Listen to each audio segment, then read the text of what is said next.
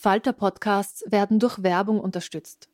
Das hilft bei der Finanzierung unseres journalistischen Angebots.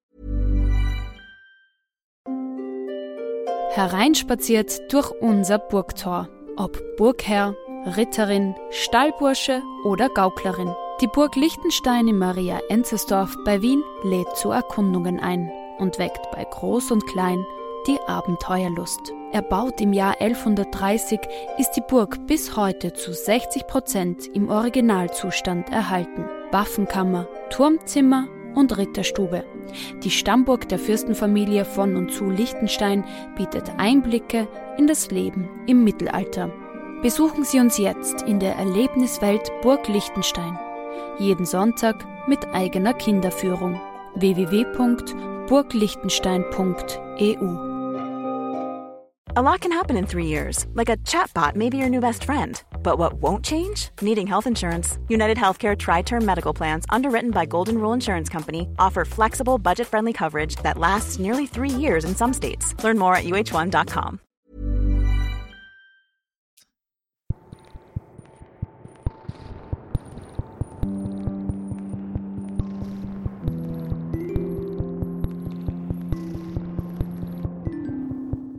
Herzlich willkommen bei einer neuen Folge von Besser lesen mit dem Falter.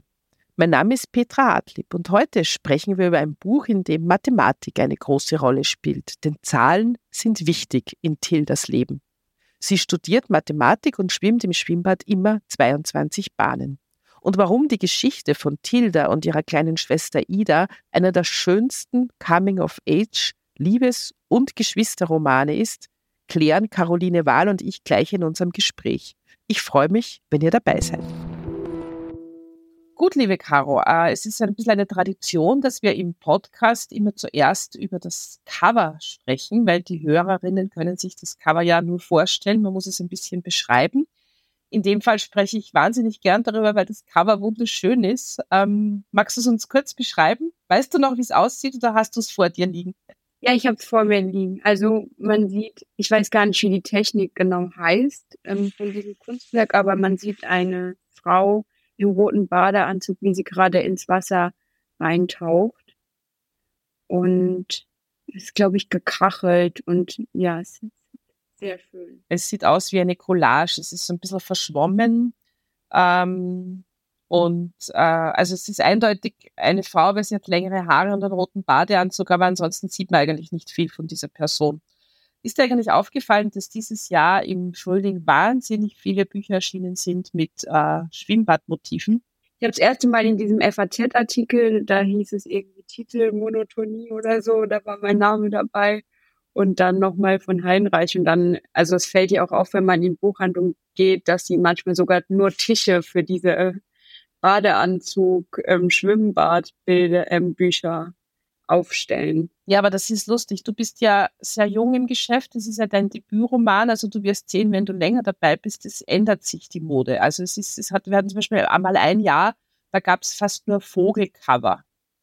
Also da waren immer Vögel drauf. Und man weiß eigentlich nicht genau warum, weil das sind ja nicht immer Bücher, die unbedingt immer nur was mit Schwimmen oder mit Vögeln oder mit Wäldern zu tun haben. Es gibt so bestimmte Moden. Ich finde es immer total lustig. Wir machen immer in der Buchhandlung so ein Foto, das nennt sich Buchzwilling. Da legen wir dann immer so Bücher nebeneinander. Das ist auch immer cool. Ja, also ich muss gestehen, bei dir hat das Cover, also bei mir hat dein Cover sensationell funktioniert. Ich habe eigentlich auch wegen des Covers danach gegriffen. Dann habe ich den Klappentext gelesen, das war im Januar, ich hatte so ein Vorausexemplar vom Verlag. Und dann habe ich mir gedacht, nö, nicht schon wieder so eine Coming-of-Age-Geschichte. Ich weiß auch nicht, ob ich das jetzt lesen will. Ich habe schon genug davon gelesen. Ich bin auch schon zu alt dafür. Und dann habe ich den ersten Absatz gelesen.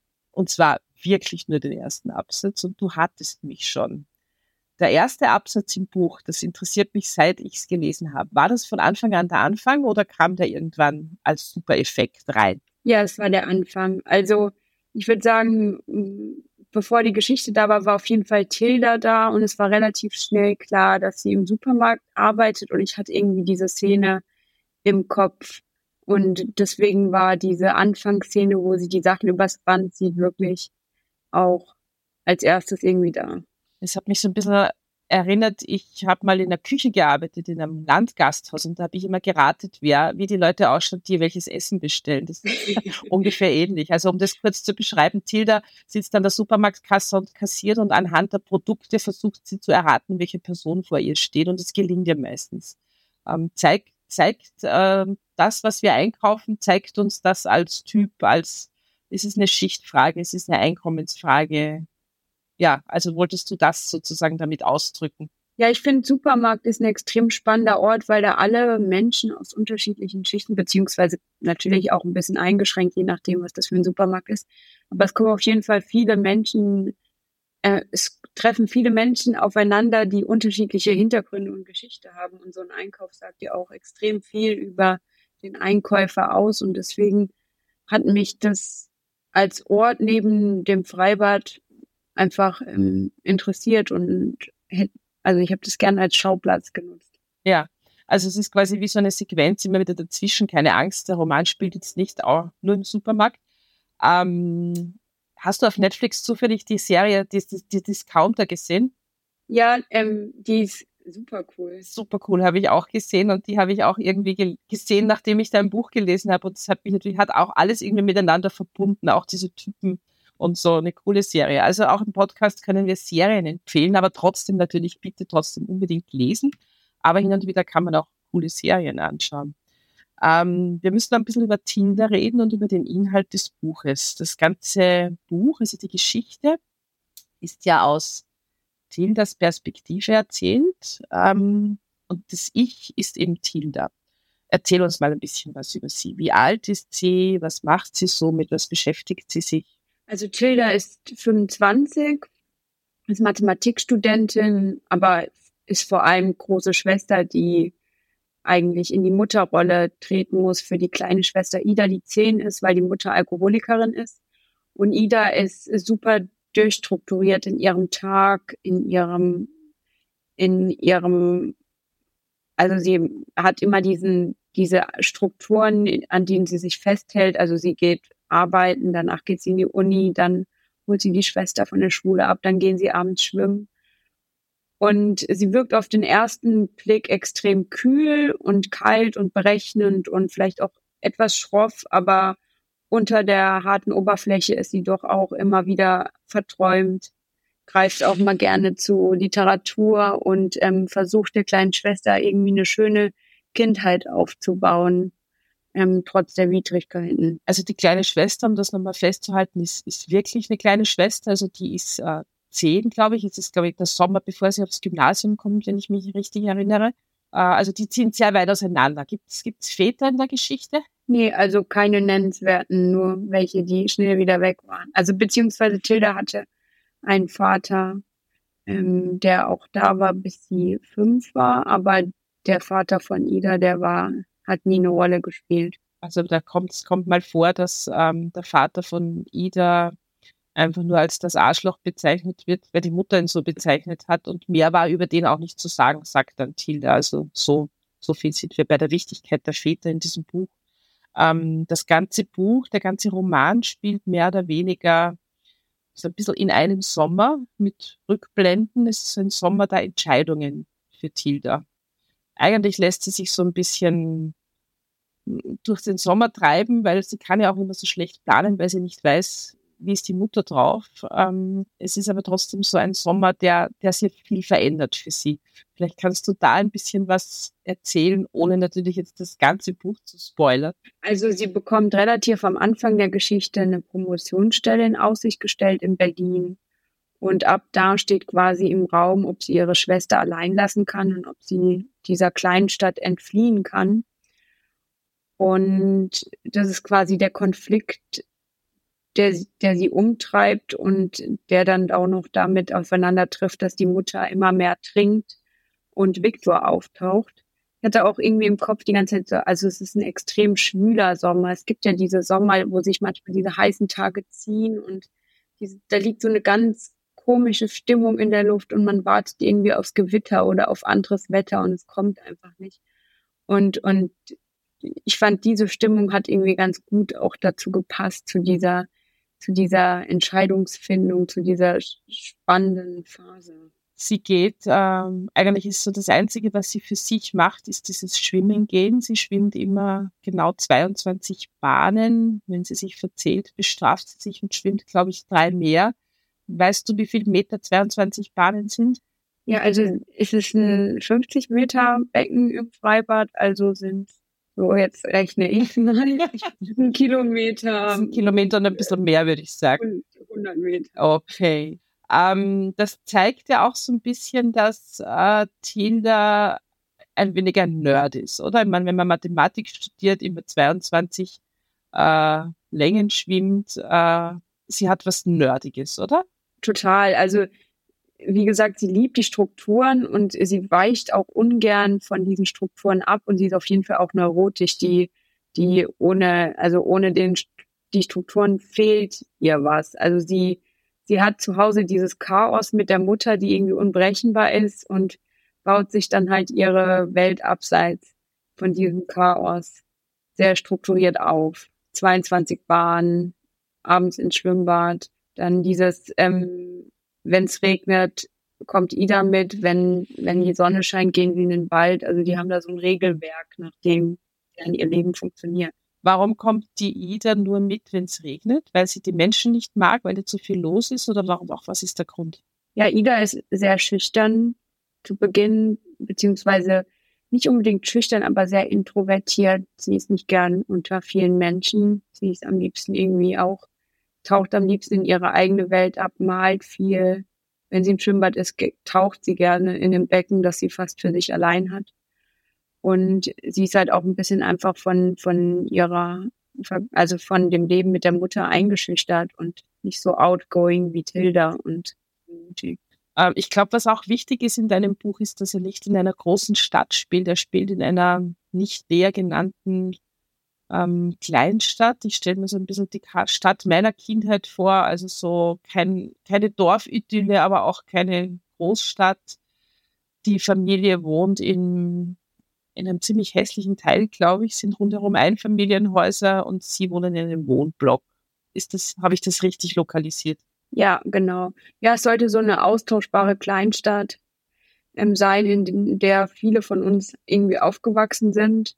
Und ja, die wohnen in dem traurigsten Mehrfamilienhaus in der Straße voller glücklicher Einfamilienhäuser. Also glücklicher zumindest den Kopf von Tilda, die, die die Familien, die Abendbrotfamilien, wie sie sie nennt, äh, am Abend beim Grillen sieht und sich denkt, ähm, sowas, sowas haben wir nicht. Ja. Das Buch ist ein Debütroman. Äh, man kann es ja auch sagen jetzt im Podcast, du bist erst 28 Jahre alt. Warum wolltest du diese Geschichte erzählen? War, wie, wie kam denn Tilda zuerst in dein Hirn und dann in dein Laptop, nehme ich an, und dann zwischen zwei Buchdeckel?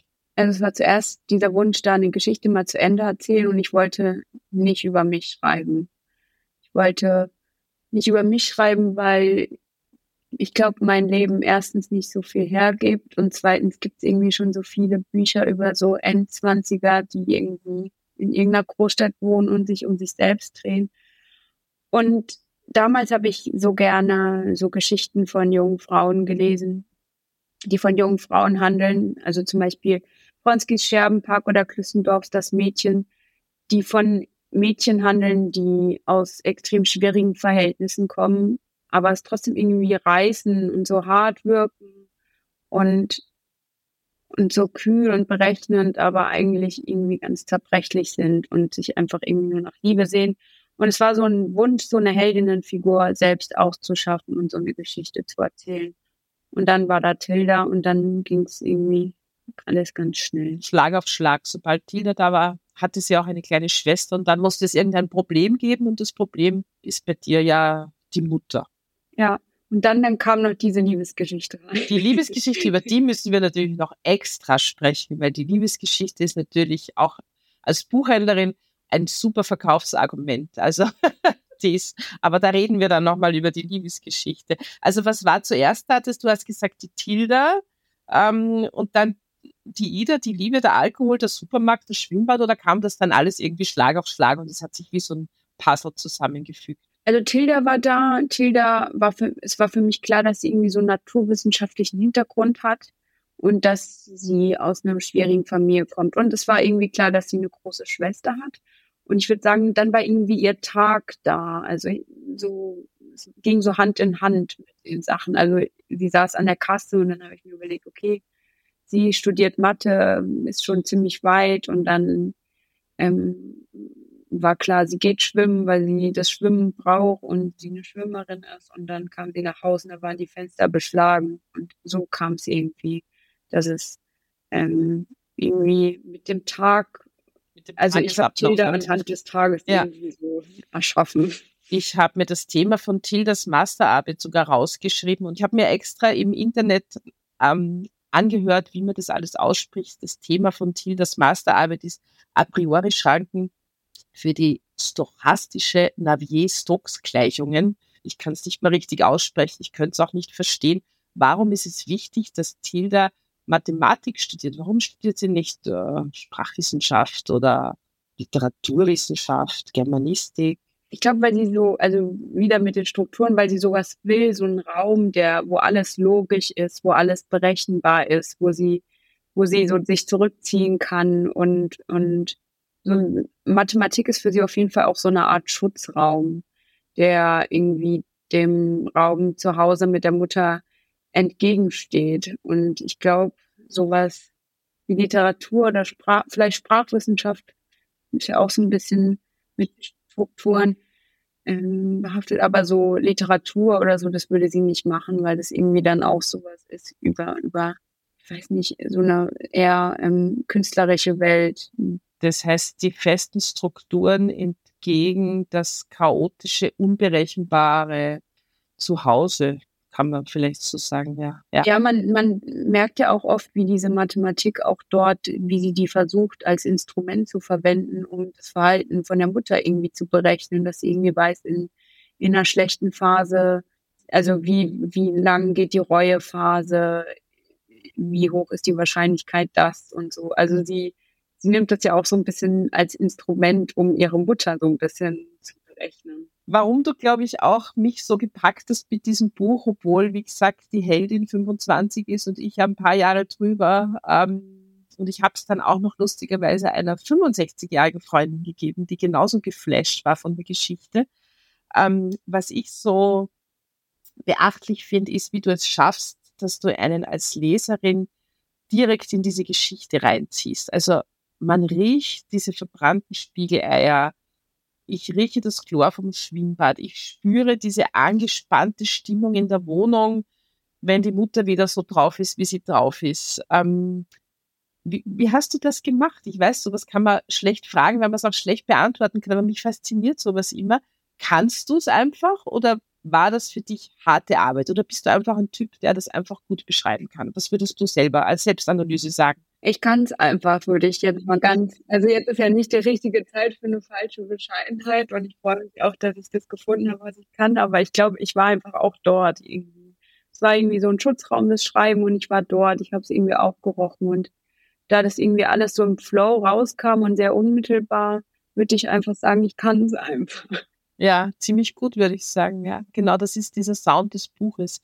Ähm, was unglaublich wirklichkeitsnahe ist, da müssen wir noch ein bisschen über die Mutter reden, ist der Zustand ähm, der Mutter. Also ich kann das beurteilen, ich stamme auch aus einem Alkoholikerhaushalt, also meine Mutter war Alkoholikerin und ich habe wirklich alles wiedererkannt. Also diese verschiedenen Phasen, diese Überdrehtheit, diese Aggression, aber auch sozusagen als Jugendlicher dieses Gefühl, du weißt genau, in welchem Stadion sie sich gerade befindet.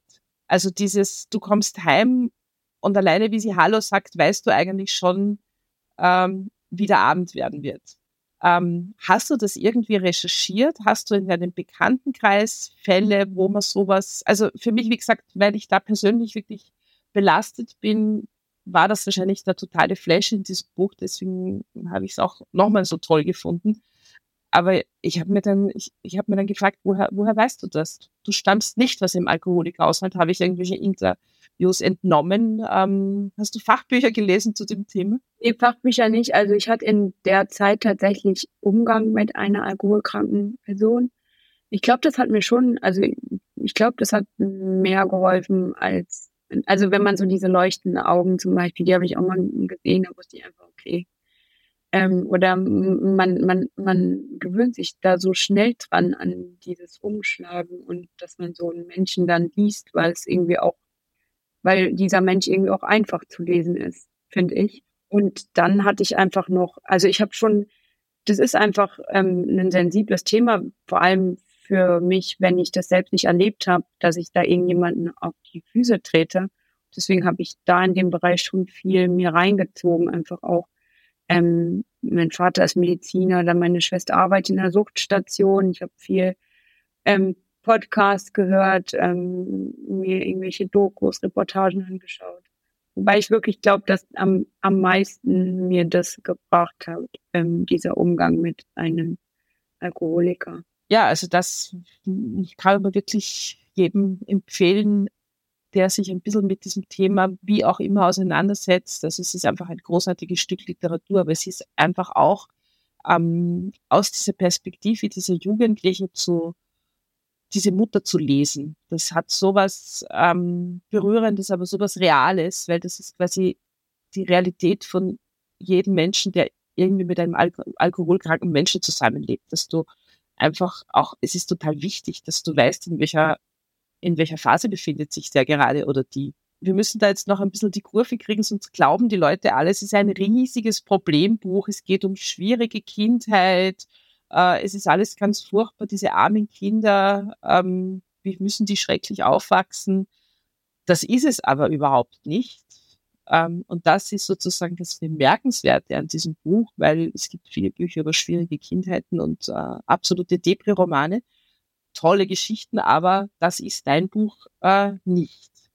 Äh, wie würdest du denn, wie würdest du denn sagen, was ist in deinem Buch noch? There's never been a faster or easier way to start your weight loss journey than with PlushCare. PlushCare accepts most insurance plans and gives you online access to board-certified physicians who can prescribe FDA-approved weight loss medications like Wigovi and Zepbound for those who qualify. Take charge of your health and speak with a board-certified physician about a weight loss plan that's right for you. Get started today at plushcare.com slash weight loss. That's plushcare.com slash weight loss. plushcare.com slash weight loss. Also ich habe oft irgendwie gesagt, dass Schreiben mein Schutzraum war und dass das irgendwie schön war, abends nach der Arbeit in diese Welt von Tilda und Ida einzutauchen, was ja auf den ersten Blick irgendwie irritiert, weil die eigentlich keine, auf den ersten Blick keine schöne Welt haben. Die haben eine Mutter, die alkoholkrank ist, die haben keine Väter, die müssen das irgendwie alles alleine regeln. Aber trotzdem ist deren ihre Welt oder das, was sie zusammen aufbauen, schön und lustig und diese Märchenspiel oder ähm, dieses abendliche Zusammenschwimmen, dieser krasse Zusammenhalt, diese bedingungslose Liebe. Und das finde ich irgendwie, ähm, hat mir so viel gegeben, auch das zu erschaffen, das zu, zu schreiben, dass, ähm, dass die sich in diese, diesen Blick für die Schönheit und die schönen Dinge bewahren, dass man das Traurige nicht vergisst, aber manchmal so denkt, geil, wie die das schaffen. Ja, es gibt ja so Sätze da drinnen, wo die Tilda dann auch eindeutig sagt, ähm, dass sie oft Momente hat, wo sie, wo sie gar nichts bereut und wo sie auch mit niemandem tauschen wird, einfach weil sie diese Liebe zu dieser Ida hat oder auch dieses, also so ein Gefühl der Verantwortung. Das ist ja nicht nur was Belastendes, das kann ja auch was unglaublich Tragendes sein. Ja, genau. Äh, es ist ein Buch voller Liebe, kann man sagen. Äh, Liebe zwischen Tilda und Ida, aber es ist natürlich auch eine Liebesgeschichte. Äh, es gibt noch einen Viktor, den haben wir bis jetzt verheimlicht, diesen Viktor. Ähm, der ist ungefähr in Tildas Alter und ist ungefähr auch so ein bisschen so schräg drauf wie die Tilda. Und die treffen sich zufällig in meinem Schwimmbad. Wie ist denn dieser Viktor in dieses Buch reingekommen? Lag der plötzlich am, am Wasser? Ja, also das, wie vorhin erwähnt, der Tag von ihr war da. Und eigentlich wollte ich wirklich keine Liebesgeschichte schreiben, beziehungsweise wahrscheinlich schon, weil ich einfach auch gerne immer Liebesgeschichten lese. Und sie war dann im Schwimmbad und dann stand er halt da auf dem Blog und hat sich irgendwie immer wieder reingemogelt und es war dann irgendwie auch sofort klar, dass er eine größere Rolle spielen soll. Und ähm, ich muss auch sagen, dass mir das beim Schreiben immer am meisten Freude bereitet hat. Also die Dialoge oder dann, wenn was mit der Mutter war, dann dachte ich, oh, jetzt muss aber Viktor mal wiederkommen. Könnte Viktor jetzt nicht mal helfen? Du hast auch Viktor ein bisschen für dein eigenes Seelenheil gebraucht. Ja, auf jeden Fall Kompensation. Also ja. Ja, du hast ja ein bisschen die, ähm, quasi das Buch ins Buch reingeschrieben, wenn an einer Stelle sagt Tilda zu Ida, ach Ida, das ist doch keine Liebesgeschichte. Weil Ida dann sagt, ich glaube, ich glaube, er liebt dich, ich glaube, er ist verliebt in dich, so in der Stimme einer Zehnjährigen. Das fand ich total rührend. Ja, diese Metaflexe, die haben mich damals in dem Literaturstudium einfach ähm, total überwältigt und dann dachte ich, ich möchte auch mal so einen kleinen zumindest reinbringen, dass sie also die, die Ida erzählt uns, dass es keine Liebesgeschichte ist. Das fand ich total sweet. Äh, du hast jetzt dein Literaturstudium angesprochen. Lass uns doch da kurz anknüpfen und noch ein bisschen über den Schreibstil des Buches reden. Was besonders auffällt, ist, dass du die Zahlen nie ausschreibst. Das hat zum Beispiel eine Mitarbeiterin, von mir haben es alle jungen Mitarbeiterinnen gelesen übrigens. Das kommt selten vor, dass die freiwillig das gleiche Buch lesen, das die alte Chefin liest, aber es haben es alle gelesen und fanden es alle toll. Äh, was aber eine angemerkt hat, ist, warum schreibst du die Zahlen nie aus? Warum steht dann immer neun und acht und also es ist in der Literatur unüblich. Ist das dein eigener Style? Hast du dir das einfach so ausgedacht? Ja, also ich glaube, das ist so Tildas Style. Ich weiß nur nicht genau, ob es meiner bleibt, aber ich fand es irgendwie, das hat zu dieser Unmittelbarkeit gepasst, auch so wie diese, ähm, diese dramatische Darstellung der Rede. Das ist einfach so, ähm, nicht zu viele Wörter, nicht zu viele Buchstaben bedarf, dass es, dass sie Zahlen mag, lieber Zahlen als ausgeschriebene Wörter, dass sie keine Anführungszeichen braucht. Und das, ja, ich habe ja vielleicht gar nicht so viel dabei gedacht, aber irgendwie war es von Anfang an klar, dass ich Zahlen nicht ausschreiben möchte. Und das Lektorat hat das auch toleriert. Ja, das Lektorat ist sehr tolerant. Du hast die direkte Rede noch angesprochen. Lass mich da noch mal kurz nachfahren. Es gibt ja viele Möglichkeiten, wie man in einem Text eine wörtliche Rede einbaut. Entweder man sagt immer sagte, meinte, Tilda rief, Tilda sagte und so weiter. Oder man lässt die, die gerade spricht, irgendwas gleichzeitig tun und deswegen weiß man, dass die gerade spricht. Was weiß ich, das Wasser ist heute kalt, Tilda schwamm am Beckenrand zum Beispiel. Du machst es dir eigentlich recht einfach. Auf gut Wienerisch würde man sagen, du scheißt da nix. Du machst, du, verstehst du das? Sagt man bei uns so, du scheißt da einfach nix. Du machst es einfach so. Ich Doppelpunkt, Tilda Doppelpunkt, Ida Doppelpunkt, Victor Doppelpunkt, Mama Doppelpunkt. Und so hat das so was ganz teilweise Telegramm-Atemloses.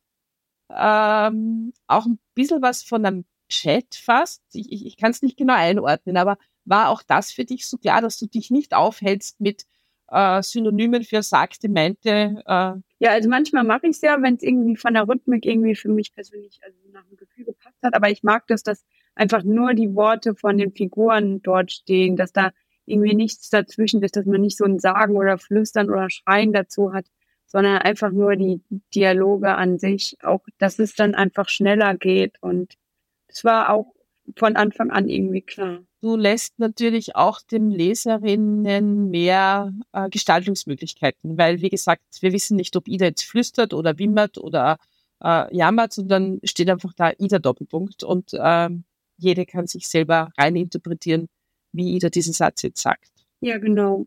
Oder du hast vielleicht auch schon insgeheim an das Theaterstück gedacht oder an die Verfilmung. Dann braucht der Drehbuchschreiber und die Drehbuchschreiberin nicht mehr so viel wegmachen, weil du hast quasi die Dialoge schon vorgeschrieben. Ja, genau. Ich habe dir ein bisschen Arbeit abgenommen. Genau, du hast es total berechnend gemacht, ja. Apropos berechnet, eine letzte Frage. Dein Buch ist ja bereits ein ganz großer Erfolg. Ich glaube, es gab schon lange kein Buch, das mir vorab von so vielen Buchhändlerinnen in diversen Chats empfohlen worden war. Es ist jetzt auch schon auf der Bestsellerliste. Du hast Lesungstermine ohne Ende. Ähm, Erste Frage, wie findest du das? Äh, no, na, gut, wahrscheinlich, aber ist das auch Stress? Überrascht dich das oder hast du einfach von Anfang an gewusst, Tilda und Ida, die funktionieren? Nee, also das habe ich natürlich nicht gewusst. Und es überrascht mich sehr. Also man gewöhnt sich ja immer so schnell an so neue Sachen, aber gerade ist es noch alles super aufregend und einfach total cool. Und ich will mich auch nicht beklagen über den Stress, weil ähm, dass bis jetzt alles toll ist, dass Leute einen, einem zuhören wollen, dass Leute meinen Text lesen wollen, dass sie ihn gut finden, ist einfach nur schön. Ja, ich hoffe, es geht so weiter. Ich glaube schon, ich wünsche dem Buch ganz, ganz, ganz viele Leserinnen. Und zwar, das muss man wirklich noch einmal sagen, ähm, dieses Buch, ich glaube nicht, dass du eine Zielgruppe in deinem Kopf hattest, als du es geschrieben hast, aber ich habe die Zielgruppe ganz klar für mich definiert. Die ist von 16 bis 80 äh, kann jeder und jede dieses Buch lesen. Und äh, es ist sozusagen für jeden, für jeden was dabei. Das ist, das ist, ohne dass es gefällig ist. Also es ist einfach eine coole Geschichte, die man in jedem Alter lesen kann. Ja, ich frage mich manchmal, ob diese Zugänglichkeit irgendwie so als Schwäche auch angesehen wird, dass es irgendwie nicht so literarisch ist oder so. Aber irgendwie ist es auch cool, dass mein Bruder es liest, aber dann auch irgendwie ähm, eine ehemalige Dozentin und dass es irgendwie beiden gefällt, ist irgendwie voll schön. Bevor Caroline Wahl uns einen kleinen Ausschnitt aus ihrem Buch 22 Bahnen vorliest, ein paar Tipps der Falter-Redaktion. Hallo, mein Name ist Katharina Kropshofer. Ich bin Redakteurin im Falter-Ressort Stadtleben. Ich habe heute wieder zwei Buchtipps für euch. Und weil ja quasi der Sommer vor der Tür steht, ähm, dachte ich mir, es müssen nicht immer nur Sachbücher sein, sondern ich empfehle zwei Romane. Ähm, erst Anfang Mai hat der ehemalige Google-Mitarbeiter Geoffrey Hinton erklärt, ähm, dass er seinen Konzern verlassen möchte. Er ist ein Pionier der künstlichen Intelligenz und hat da viel mitentwickelt und meint aber jetzt, er warnt vor dem, was kommt oder was vielleicht kommt. Mir persönlich sind sehr viele Bücher rund um künstliche Intelligenz zu dystopisch. Ähm, oft ist das alles sehr vorhersehbar, was da kommt. Aber dann habe ich mich an Super Sad True Love Story erinnert. Das ist ein Roman des US-amerikanischen Autors Gary Steingart. Er hat das bereits 2010 veröffentlicht und das ist eigentlich etwas, etwas spooky, etwas beunruhigend, ähm, wenn, mit, wenn man bedenkt, was er dort so beschreibt. Ähm, es ist eine sehr, sehr skurrile Geschichte, eine, eine Liebesgeschichte, wie der Titel schon verrät, aber in einer Welt, die ein bisschen ein Paralleluniversum ist äh, zu unserem. Es gibt dort, ähm, ja, die Leute können Bewertungen in Apps abgeben für andere. Das, das ähnelt dem chinesischen Social Credit System ein bisschen. Äh, und der, der Protagonist arbeitet in einem Unternehmen, das Langlebigkeit propagiert und das hat mich ein bisschen an die Transhumanismus-Bewegung erinnert, die ja auch immer größer wird. Vor allem ist es aber extrem lustig, natürlich auch sehr skurril, aber ich habe sehr selten so laut äh, gelacht beim Lesen wie bei diesem Buch. Meine zweite Empfehlung, da geht es weniger um künstliche Intelligenz, aber es spielt auch in einer Art Alternativwelt ähm, und tragt eine Kernrealität in sich. Das Buch heißt The Last White Man. Es ist vom pakistanischen Autor Moshin Hamid. Ähm, und er hat eine, eine Art Parabel geschrieben, die einen sehr skurrilen Ausgangspunkt hat. Nämlich der äh, Protagonist äh, wacht auf, sehr kafkaesk. Der erste Satz ist eigentlich quasi direkt aus, aus Kafkas Metamorphose. Ähm, er wacht auf und er bemerkt, dass er schwarz geworden ist, also seine, seine Hautfarbe. Und das passiert dann immer mehr Menschen in dem Dorf, in dem er lebt, also mehr weißen Menschen. Ähm, ja, was dann passiert, es ist sehr kurzlebig. Man braucht nur wenige Stunden, um es zu lesen, aber es ist eine absolute, ähm, ein absolutes Erlebnis, weil er einfach einen sehr besonderen Schreibstil hat und man in eine extrem absurde Welt abtaucht und weil der Roman es jetzt trotz fiktiver Verankerung schafft, große Fragen unserer Zeit aufzuwerfen. Also äh, worin steckt überall Rassismus und wie wichtig ist es auch, gesehen zu werden? Und was bedeutet das, wenn man da seine Identität auch wechselt in dem Fall? Viel Spaß beim Lesen. Ja, vielen Dank für die Tipps. Und nun liest uns Caroline Wahl eine kurze Stelle aus ihrem Buch 22 Bahnen vor, erschienen im Dumont Verlag. Hafermilch, Mandelmilch, Cashewmus, tiefgefrorene Himbeeren, Hummus, Köln-Haferflocken, Chiasamen, Bananen, Dinkelnudeln, Avocado, Avocado, Avocado. Ich spiele. Ich darf nicht hochschauen. Circa 30 männlich, schlaksig, rahmlose Brille, Levis-Shirt, rate ich, sage 30,72 Euro. Schaue endlich hoch und als ich den Levis-Schriftzug sehe, ist das ziemlich cool und vielleicht sogar der bisherige Höhepunkt meines Tages. Es ist zwar eine jüngere Frau, aber das T-Shirt richtig zu erraten ist schon stark. Vier Stunden später lege ich die gut und günstig Variante von Miracoli-Nudeln, gut und günstig Haferflocken, Dr. Oetker Bourbon Vanillesoße und Vollmilch auf das Band. 4,06 Euro sagt Frau Bach, ich zahle, stopfe die Sachen in meinen Rucksack und renne zum Bahn. Straßenbahn, Uni, Übungsaufgaben und Texte kopieren. Ich habe einen strikten Zeitplan, in den einen drei von vier Fällen nicht funktionierender Kopierer einfach nicht reinpasst. Papierstau. Ich spüre, wie sich beim Anblick dieses Wortes die Wut in mir aufstaut, balle die Fäuste und starre diesen weißen, doofen Klotz an. Zerstörungswut. Straßenbahn, Übungsaufgaben lösen, schwimmen, Ida. Der Übungszettel ist machbar und ich schaffe es, alle Aufgaben während der 69-minütigen Fahrt von der Uni zum Schwimmbad zu lösen. Ich atme den Chlorgeruch tief ein, schmeiße meinen Rucksack auf die Bank neben Ursulas bunten Korb ziehe das Kleid über meinen Kopf, springe kopfüber ins Wasser, tauche in den tiefen Bereich bis zum Grund, setze mich auf den Boden und schaue mir das Geschehen im Becken von unten an. Viele unkoordiniert zappelnde Kinderbeine, ein paar mehr oder weniger koordiniert zappelnde Seniorenbeine, tauchende Kinderkörper, gemischte Beine am Beckenrand. Insgesamt sieht das Zusammenspiel dieser vielen Bewegungen nach Spaß aus, sofern ich das von hier unten beurteilen kann. Ich stoße mich vom Boden ab, um wie immer meine 22 Bahnen zu schwimmen. Und als ich bei der 20. oder 22. Bahn nicht sicher bin, ob es die 20. oder 22. ist, ärgere ich mich und schwimme zur Bestrafung noch fünf zusätzliche Bahnen. Ursula, vorhin ist ein kleiner Junge auf mich gesprungen, einfach so. Ich schaue sie fragend an. Ursula, ich bin ganz normal geschwommen, wie immer entspannt Richtung Beckenrand und auf einmal sehe ich diesen rothaarigen kleinen Bengel vor mir, wie er drei Schritte zurückgeht, Anlauf nimmt und auf mich draufspringt. Einfach so. Ich. Krass. Ursula. Und ich könnte schwören, dass er die ganze Zeit Blickkontakt mit mir hatte, schon bevor er die drei Schritte zurückgegangen ist. Das war kein Versehen. Ich nicke. Ich. Der wollte einfach auf dich draufspringen. Ursula. Ja. Wir schweigen. Ich. Zeig ihn mir mal. Ursula nickt. Ich. Dann springe ich auch mal auf ihn drauf. Ursula nickt. Wir schweigen. Mit Ursula kann man gut schweigen. Sie stellt keine dummen Fragen. Sie redet nur, wenn es etwas zu reden gibt, das relevant ist, wie etwa ein auf sie draufspringender Junge. An manchen Tagen sitzen wir nebeneinander auf ihrer Bank, ohne ein Wort zu wechseln. Wir schließen beide die Augen und lassen uns von der Sonne trocknen. Zum Abschied nicken wir uns dann zu. Ursula, wo ist die Kleine? Ich. Ida kommt doch nur mit, wenn es regnet. Ursula nickt. Das war's schon wieder mit Besser lesen mit dem Falter für heute. Unser Gast war Caroline Wahl mit ihrem Debütroman 22 Bahnen, erschienen bei Dumont. Ich hoffe, es hat Ihnen gefallen. Abonnieren und bewerten Sie uns bei Apple Podcasts, bei Spotify oder in der Podcast-App Ihrer Wahl.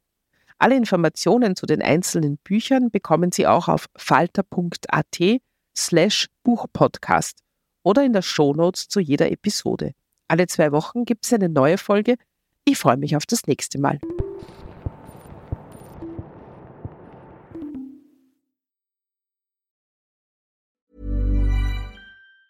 Hey, it's Danny Pellegrino from Everything Iconic. Ready to upgrade your style game without blowing your budget? Check out Quince. They've got all the good stuff shirts and polos, activewear, and fine leather goods, all at 50 to 80% less than other high end brands. And the best part? They're all about safe, ethical, and responsible manufacturing. Get that luxury vibe without the luxury price tag.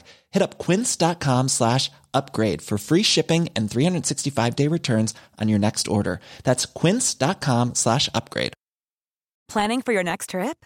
Elevate your travel style with Quince. Quince has all the jet setting essentials you'll want for your next getaway, like European linen, premium luggage options, buttery soft Italian leather bags, and so much more. And is all priced at 50 to 80% less than similar brands. Plus, Quince only works with factories that use safe and ethical manufacturing practices. Pack your bags with high-quality essentials you'll be wearing for vacations to come with Quince. Go to quince.com/pack for free shipping and 365-day returns.